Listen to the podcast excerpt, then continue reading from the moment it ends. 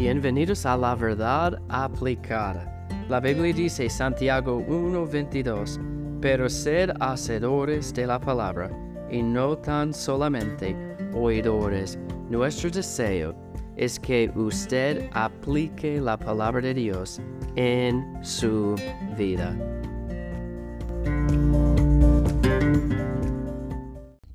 Hola, Dios les bendiga. Gracias por escuchar y ver la verdad aplicada. Estamos en este estudio hablando de los problemas sociales en este mundo. Ah, que a, veces el mundo dice una cosa sobre eh, ah, una área, pero la Biblia dice otra cosa. ¿Y qué vamos a hacer? Hoy vamos a ver lo que dice la Biblia sobre el gobierno.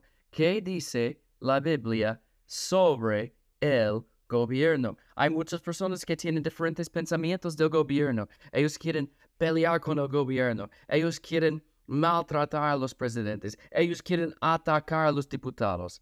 Pero ¿qué dice la Biblia sobre el gobierno? Número uno, Dios establece gobiernos y gobernantes. Dios establece gobiernos y gobernantes. La Biblia dice, Romanos 13, versículo 1, sométase toda persona a las autoridades superiores, porque no hay autoridad sino de parte de Dios, y las que hay por Dios han sido establecidas. Dios establece el gobierno y también los presidentes, los diputados, senadores, todo. Parte del plan de Dios. Entonces, Él es, él, es la autoridad quien puso el presidente de este país o de otro país. Él establece los gobernantes y gobiernos. Número dos, la rebelión contra el gobierno es rebelión contra Dios. ¿Por qué? Porque Dios establece los gobiernos y los gobernantes. Y si yo diga, bueno, yo voy a hacer una rebelión contra ese Señor. En el fin, mi rebelión no es en contra este presidente, este país.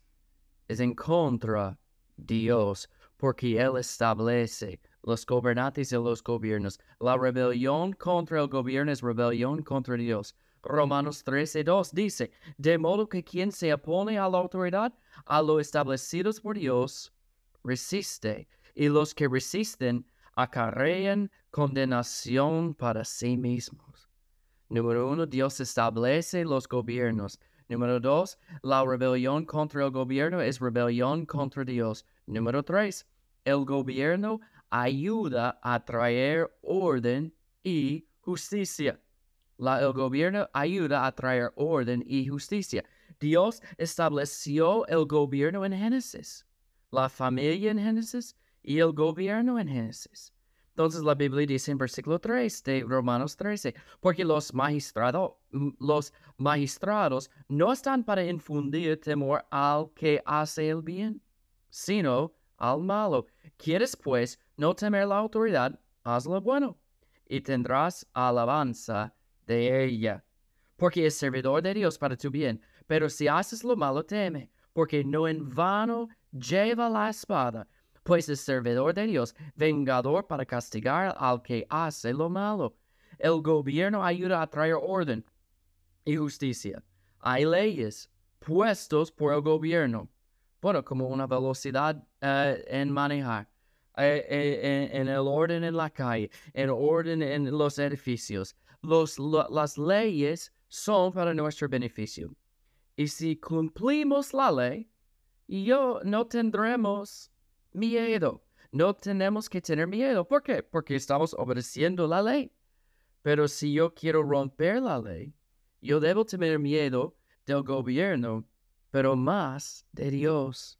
Entonces el gobierno ayuda a traer orden y justicia. Número cuatro, pagar impuestos es en obediencia a Dios. Yo he escuchado a personas, yo no voy a pagar impuestos porque yo no estoy de acuerdo con los impuestos. Y por supuesto hay gobiernos y leyes que tienen impuestos ah, que apoyen cosas que no son correctos.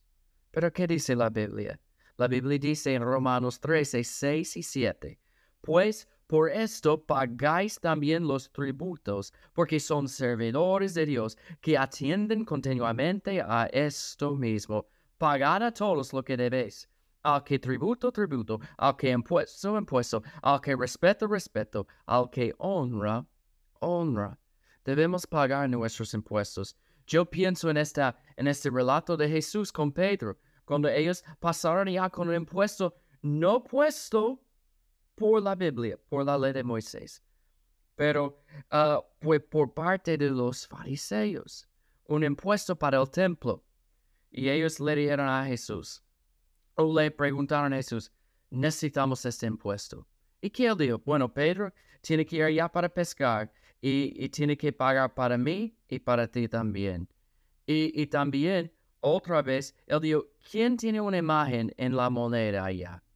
Y ellos, de César. Bueno, eh, lo que pertenece a César tiene que pagar. Lo que pertenece a Dios tiene que pagar esto a Dios. Lo pagar impuestos es en obediencia a Dios. Pero una cosa más, número 5. Debemos obedecer a Dios por encima del hombre. Porque a veces está pasando hoy en día en algunos gobiernos. Ellos dicen algo que está que va en contra la palabra de Dios. ¿Qué debemos hacer en, este, en esta situación? Tenemos que obedecerle a Dios primeramente. Debemos obedecer a nuestros líderes, al gobierno, en todo. Pero si ellos nos dicen para hacer algo en contra de la palabra de Dios, somos siervos de Dios primeramente. La Biblia dice en Hechos 5, esto pasó con los, los discípulos, Hechos 27, 5, 29. Respondiendo Pedro y los apóstoles, dijeron, es necesario obedecer a Dios antes que a los hombres. Si en un momento en nuestras vidas el gobierno diga, tiene que hacer eso, no deben ah, participar en la iglesia, no debe orar o cosas así, ¿qué vamos a hacer? Yo voy a asistir a la iglesia. Yo voy a orar porque yo soy un siervo y un hijo de Dios. Entonces debemos obedecer a Dios por encima de los hombres. En repaso, Dios establece gobiernos y gobernantes. Número dos, la rebelión contra el gobierno es rebelión contra Dios.